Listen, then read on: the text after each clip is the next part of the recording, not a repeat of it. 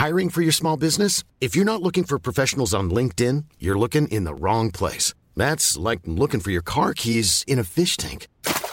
LinkedIn helps you hire professionals you can't find anywhere else, even those who aren't actively searching for a new job but might be open to the perfect role. In a given month, over 70% of LinkedIn users don't even visit other leading job sites. So start looking in the right place. With LinkedIn, you can hire professionals like a professional. Post your free job on linkedin.com slash people today.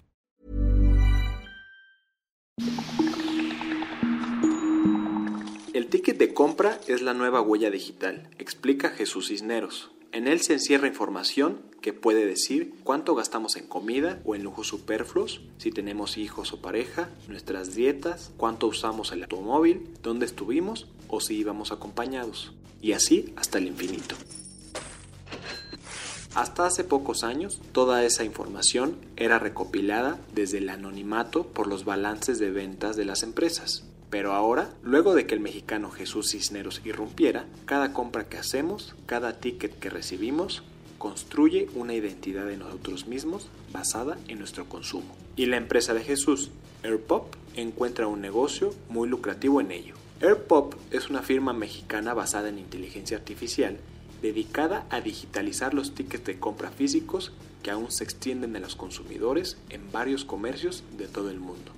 AirPop establece para sus clientes, grandes o chicos, toda la infraestructura que requieren para comenzar a emitir tickets digitales o e-tickets. Cuando un consumidor realiza una compra, este puede elegir si la tienda le envía a su teléfono celular el ticket de compra, eliminando la necesidad de emitir un ticket físico que muy probablemente acabará en la basura. Las ventajas de este proceso tiene dos vertientes. La primera y más obvia es la eliminación en el uso de papel y su impacto en el medio ambiente. De acuerdo con estimaciones de la organización no gubernamental Green America, solo en los Estados Unidos se cortan cada año 3 millones de árboles y se utilizan 9 mil millones de galones de agua para la manufactura de papel térmico, utilizado para los tickets de compra. Pero la segunda, y que puede representar el mayor valor monetario para los clientes de AirPop, son las implicaciones que tiene en sus relaciones con los consumidores y cómo puede hacer un mejor match con ellos. Cada vez que un consumidor elige e-ticket, toda la información que contiene es capturada y analizada mediante las herramientas de análisis de Big Data de AirPop. Los comercios pueden saber las cantidades de productos y servicios específicos que cada persona consume y en qué tiempo. Cuando esta data se cruza con otras compras, se puede ir construyendo poco a poco un perfil muy preciso de cada consumidor y sus hábitos. Por ejemplo, si un consumidor eligió comprar manzanas orgánicas a pesar de ser más caras que las regulares, el comercio se puede dar una idea de su estilo de vida. Si eso se cruza con las compras que hizo de equipo de ejercicio y el batido de proteína, la imagen se va haciendo más clara. La idea detrás de todo esto es que los comercios puedan ofrecerle productos y ofertas hechas a la medida para cada consumidor luego de conocer sus hábitos de consumo. A ese consumidor de manzanas orgánicas, quizá el comercio le ofrezca ofertas para la compra de vegetales o una suscripción a seis meses en su programa de lealtad para compras asociadas al wellness. Esto es importante, según Jesús. Algunas cadenas internacionales de retail pueden gastar hasta el 20% de sus ingresos en campañas de publicidad, las cuales no saben a ciencia cierta si realmente están conectados con sus clientes. Así, con AirPop las empresas pueden disparar más con un rifle de precisión que con una escopeta cuando se habla del marketing. Para disruptores, Jesús habla de por qué su solución está teniendo tanto éxito en países tan lejanos como China o India y qué le depara al retail en estos tiempos de crisis por el COVID-19. Estos disruptores, yo soy Eric Ramírez, comenzamos. Disruptores.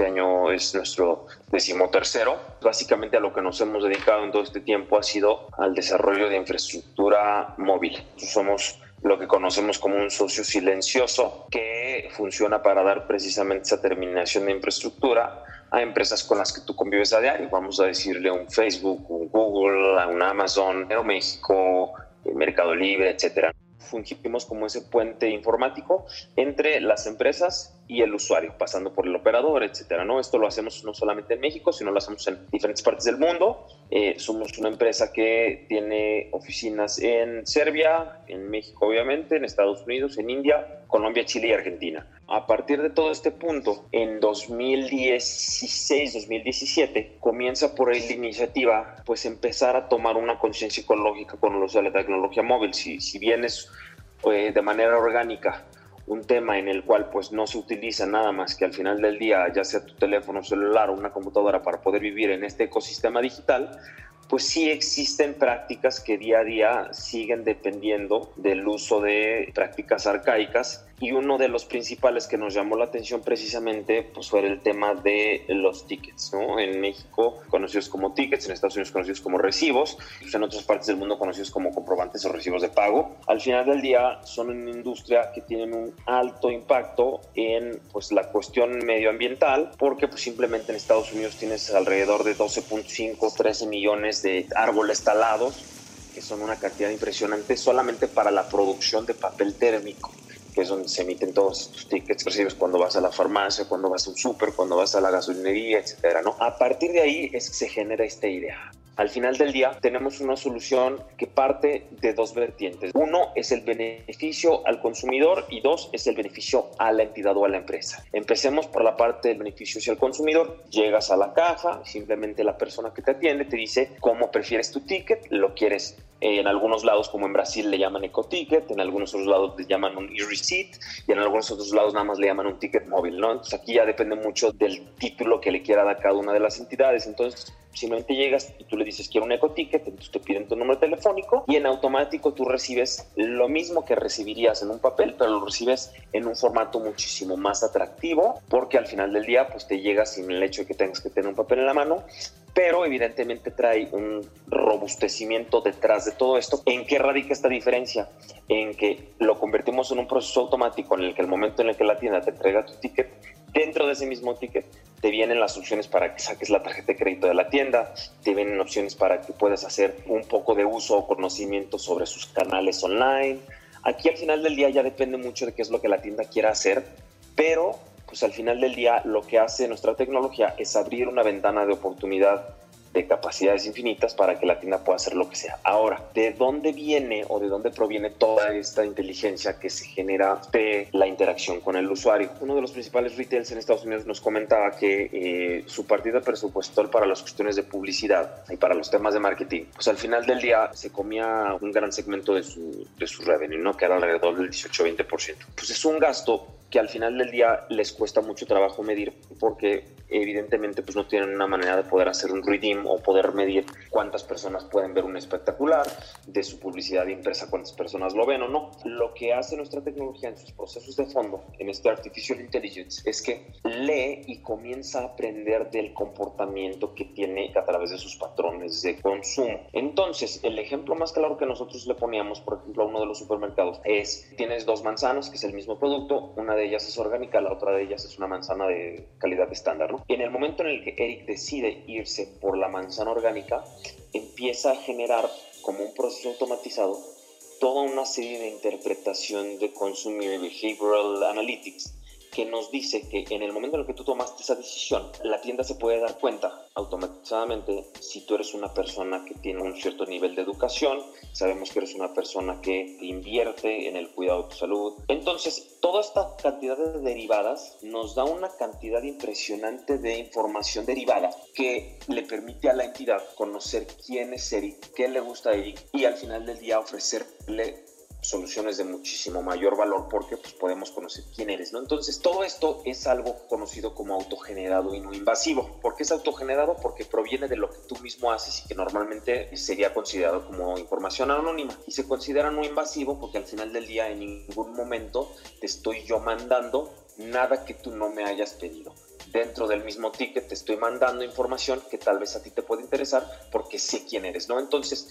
en lugar de estar gastando el 20% de mi presupuesto en publicidad aleatoria o genérica, que no sé si las personas les va a llegar o no, pues al final del día me sirve mucho más el que Eric reciba una oferta de eh, productos específicos que sé que de antemano le pueden funcionar. ¿Por qué tiene tanto valor esta información? Porque al final del día, por los últimos 100 años, las tiendas o las entidades que ofrecen este tipo de productos o servicios pueden saber qué es lo que venden, pueden saber a quién se lo venden de manera estadística o de manera general, pero era muy difícil que realmente pudieran empatar patrones o productos de consumo, compras específicas a una identidad específica. Entonces ahorita, si te puedes dar cuenta, nuestro teléfono celular ha adquirido el mismo nivel de importancia que es tu huella digital. Ahora sí que tu huella digital digital, ¿no? Por decirlo de una manera eh, pleonásmica. Ahora, ¿cuál es la importancia de poder saber eso? Que al final del día tu número ahorita va muy enlazado a tus cuentas bancarias, va enlazado eh, a tus programas de lealtad, va enlazado a tus contraseñas en tus redes sociales, en tus plataformas electrónicas, etc, etc. Al final del día, lo que logramos con esta identificación o con esta desanonimización de información es que podemos empezar a conocer o las marcas pueden empezar a conocer realmente a quiénes son sus consumidores y al final del día pues ofrecerles servicios de valor agregado. Para la tienda tú eras un anónimo, a menos que seas una de esas tiendas de clubes de membresía,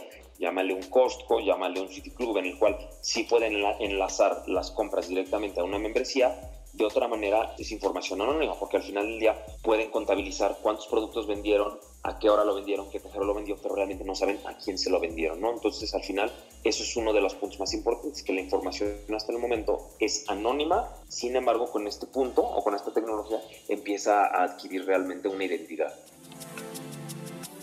Jesús lleva 13 años tratando de acercar soluciones de inteligencia artificial en el mercado mexicano.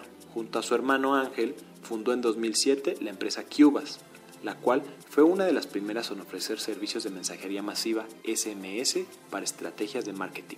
Con el tiempo, la empresa fue sofisticando su oferta de productos al añadir soluciones de marketing centradas en WhatsApp, mensajes de voz y análisis de Big Data, por lo que para 2014, Cubas se convirtió en Cubas Mobile, para reflejar el robustecimiento en el portafolio. Por ejemplo, empresas como Google, Facebook, Cinepolis, Banregio, Uber o Telegram utilizan la plataforma creada por los hermanos Cisneros para autenticar la identidad de los usuarios cuando les llegan SMS con códigos de autenticación. AirPop nació como un desdoblamiento de la tecnología que Jesús y Ángel habían desarrollado en Cubas Móvil, al observar lo arcaico que resultaba seguir emitiendo tickets físicos en un mundo que se mide ya en terabytes. Según datos de la empresa, la aceptación de la tecnología de AirPop entre las personas ha sido buena, pues 9 de cada 10 aceptan que les sea enviado su celular el ticket. Al día de hoy, AirPop está presente en 9 billones de transacciones en 51 países cada año, contando con oficinas de desarrollo en India, Serbia y México. Según explica Jesús, la disrupción del COVID-19 en el comercio internacional solo está acelerando una tendencia que ya estaba presentando desde hacía años, y esa es la de la venta sin contacto humano. En la medida en la que las personas no han podido salir a hacer sus compras de manera normal, los puntos de venta han tenido que recurrir aceleradamente a herramientas como las que ofrece AirPop para acercar las ofertas a los consumidores sin que estos vayan a algún punto de venta. Asimismo, está quedando clara la necesidad de implementar publicidad menos invasiva y que sea más asertiva con los usuarios, asegurando ventas en tiempos difíciles.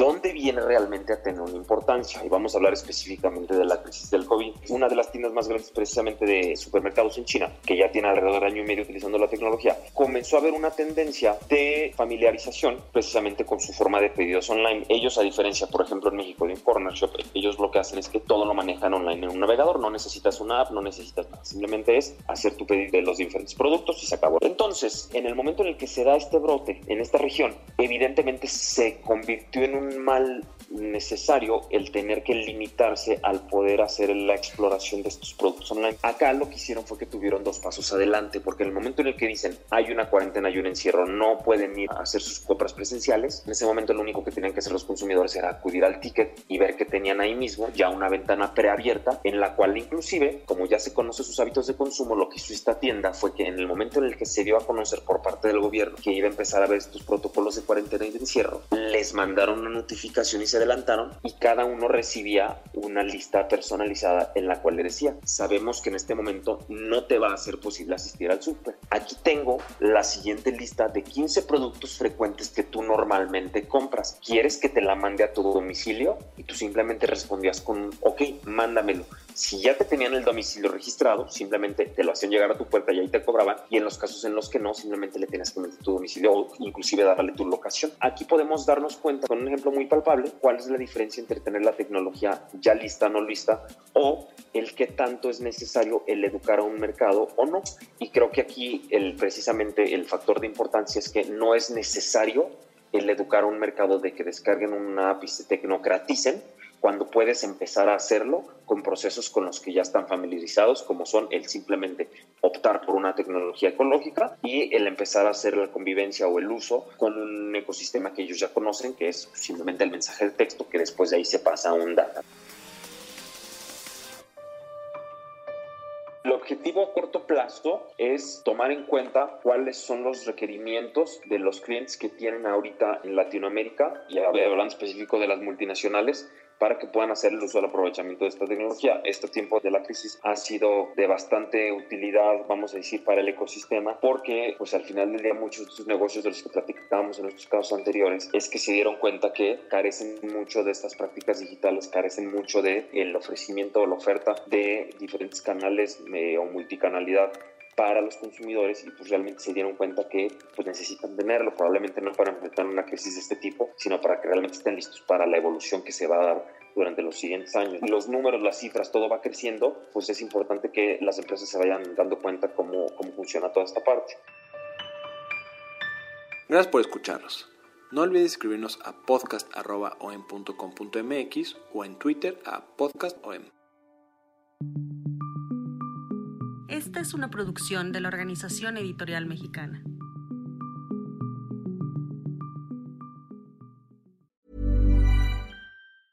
Hey, it's Paige DeSorbo from Giggly Squad. High quality fashion without the price tag. Say hello to Quince. I'm snagging high-end essentials like cozy cashmere sweaters, sleek leather jackets, fine jewelry, and so much more. With Quince being 50 to 80% less than similar brands and they partner with factories that prioritize safe ethical and responsible manufacturing. I love that. Luxury quality within reach. Go to quince.com slash style to get free shipping and 365 day returns on your next order. quince.com slash style